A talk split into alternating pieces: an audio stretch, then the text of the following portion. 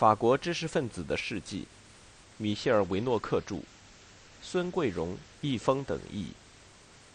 第一卷，巴雷斯时代。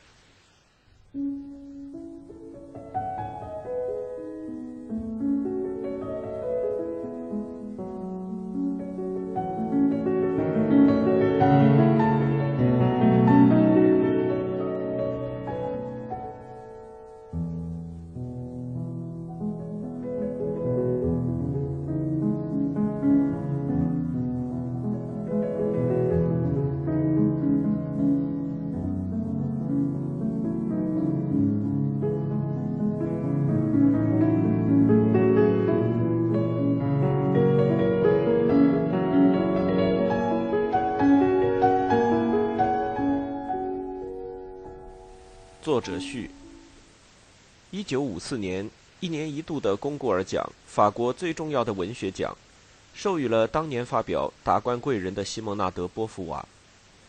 实际上，这部小说的题目是引申的，因为“达官贵人”一词是指古代中国在文人中间选拔的官员，而西蒙纳德·波伏娃的小说描写的，并不是那些为国家效力的、拥有高等教育文凭的人。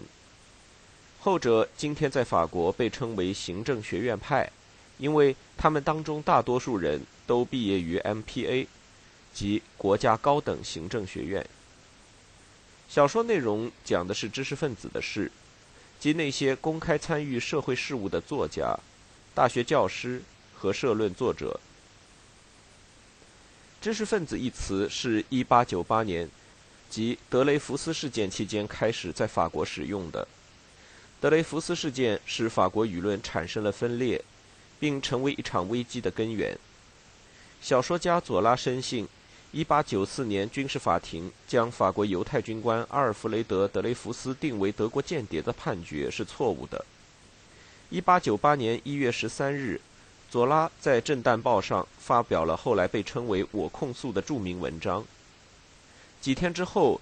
一批文学艺术界和大学界的知名人士发表了一份请愿书，要求重审1894年的判决。未来的政府首脑，当时身为记者的乔治·克里门梭，十分赞赏这些文人和艺术家的行动，并称他们为知识分子。这个直到那时始终被当作形容词使用的词汇，从此变成一个名词。人们可以给予它下列定义。知识分子指在思想界或艺术创作领域取得一定声誉，并利用这种声誉，从某种世界观或某些道德伦理的角度出发，参与社会事务的人士。知识分子不再像十九世纪那样是一个为了成为议员或者大臣的文人，如夏多布里昂、拉马丁或者雨果。如今的知识分子通过发表文章。签署请愿书或者出版书籍的方式来行使一种权利。在整个二十世纪，我们都看到那些文人和艺术家通过知识分子的角色捍卫和平、自由与人权。开始时，知识分子和左翼知识分子是同义词，右翼总是讽刺知识分子。可是，由于右翼队伍里也有很多作家参与社会事务。如波尔热、巴雷斯、莫拉斯、德里厄等等，所以到了二十世纪三十年代，右翼也终于接受了“知识分子”一词。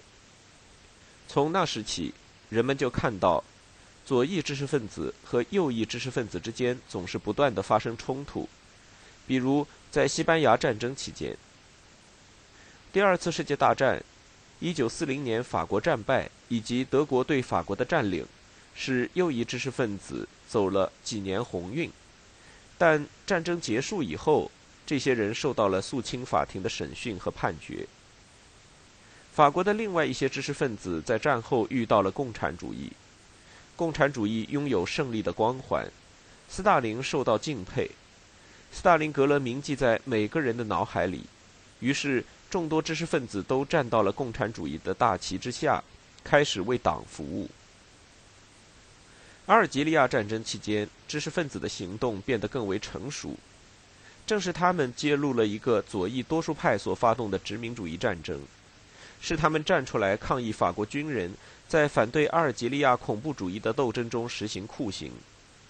那个时候，萨特、莫里亚克以及无数其他知识分子。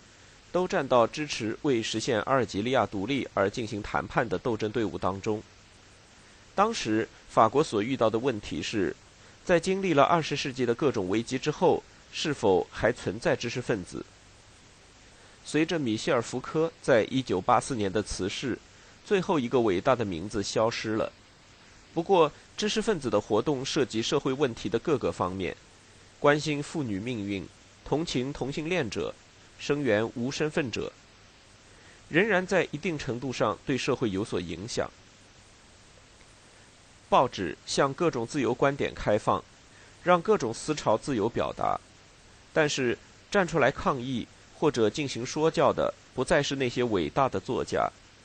记者逐渐取代了知识分子，或者说，他们与演员和歌手一起，正在成为新的知识分子。传播手段的解放，特别是电视的普及，从某种程度上说，使知识分子变得无用武之地了。拥有高等教育文凭的人越来越多，这一事实本身就足以说明为什么今天大师的权威变得相对化了。不过，在法国，有些人认为知识分子仍然有希望。在一个越来越受到经济和金融控制的社会里，需要一种精神力量。这种精神力量已经不能再由教会，尤其不能由天主教会来体现，因为去教堂的人越来越少了。这种精神力量选择了由知识分子来体现，在那些越来越充斥着管理、越来越缺少理想的社会面前，知识分子应该提醒大家普遍的道德伦理、真理、正义、自由以及人与人之间平等的重要性。知识分子是否还具有影响同代人的能力？他们当中的一个，雷吉·德布雷，在最近出版的一本新书里宣布了知识分子末日的到来，认为知识分子将只是一个自我欣赏、对那些自己无法理解的问题胡乱评论的社会团体。有人反驳他说，知识分子从自己存在的那一天起，就从未停止过参与自己并不擅长的事物。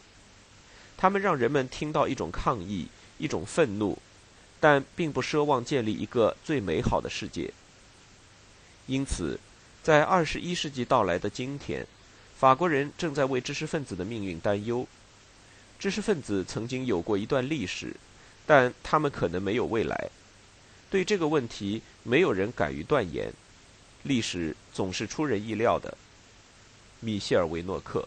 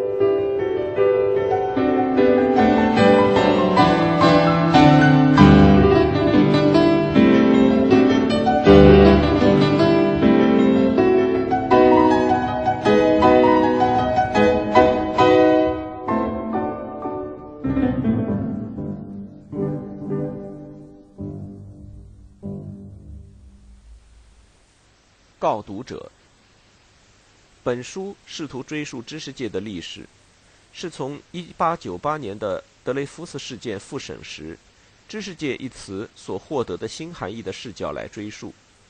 因此，这不是一部思想意识方面的历史书，最多是间接的描述思想意识的历史，更不是一部研究二十世纪文艺创作活动的书籍。我们将描述那些使作家。哲学家、艺术家和科学家等对峙的社会对抗，在这些人当中，当属那些舞文弄墨的人表现得最为活跃。我认为有三个名字象征了三个时代：莫里斯·巴雷斯是德雷夫斯事件至第一次世界大战这一时期的象征；安德烈·纪德是两次世界大战之间这一时期的象征；让·保罗·萨特。是法国解放以后这一时期的象征。这三个人都影响了他们自己的时代，并给后来的几代人打上了深深的烙印。任何历史著作的创作，都首先需要筛选素材。鉴于我无法详细描述这场知识分子战争的每一个战役，我只能选择其中含义最深的事件，不惜对这段历史中层出不穷的事件和众多的人物忍痛割爱。